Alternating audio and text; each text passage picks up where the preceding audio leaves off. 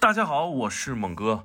抱歉啊，之前说直播这么久了才来，我呢即将在直播间上岗了，把《天才捕手计划》的那些作者们请过来唠唠嗑。那些写出来那些就是感人故事的小可爱们，现实生活当中 是啥样的？我带铁子们看一看，咱们一起啊捅破这层窗户纸。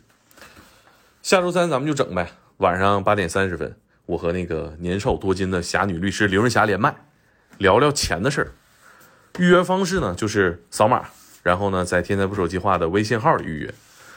我这个好姐妹啊，刘律师大家都熟悉哈，咱们播客节目里面的人气嘉宾。嗯，她呢在东北一个大城市当刑案律师，热心肠，有侠气，也有钱。但是刘律师在成为律师之前呢，还是刘同学，跟咱们差不多，戴个眼镜去食堂打饭。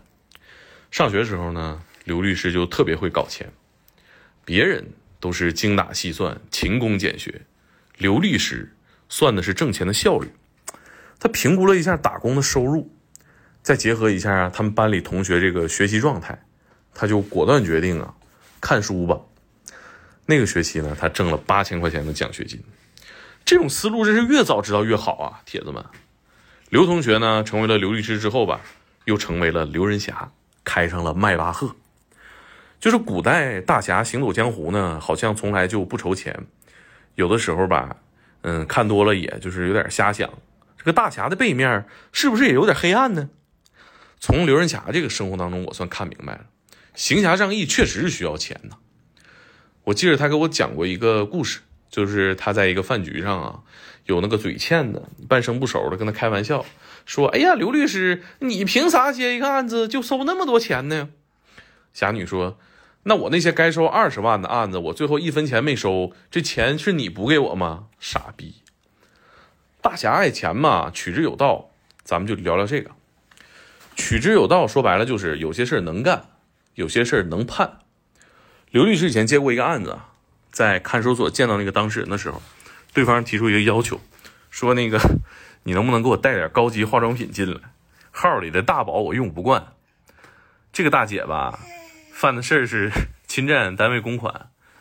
上班时候呢，衣着比较朴素；下班之后就可以说穿金戴银，穷奢极欲啊。你们猜猜他单位是干啥的？他是当地野生动物园鸟语馆的会计。每天的工作呢，就是在动物园里算算账，喂喂鸟。有一天，他就发现呢，这些鸟它不用喂也能飞，因为游客呢一直在喂。那鸟儿的口粮钱不就没有用了吗？不就成了无主物了吗？当然不是啊！他长达一年的时间里头，就从这个鸟嘴里侵占了几百万呢，化为了古驰穿在了身上，变成了高级的化妆品抹在脸上，最终只能用号里的大宝，还得把这个钱给还上。这就是挣钱的道歪了嘛！大家千万别学啊！嗯，侠女呢，在黑白两道纵横多年，这样的案子没少见。但真正合法发家的人物也认识了不少，社会上的事儿啊，这回我们多跟他打听打听，一起聊聊那些有盼头的致富经。在经济下行的这个阶段啊，咱们警钟长鸣，也聊聊我们心目中啊理想的职业、赚钱的方法。都说谈钱不伤感情，那是在有钱的情况下，对吧？周三晚上八点半啊，周三晚上八点半，铁子们预约吧，预约，不见不散。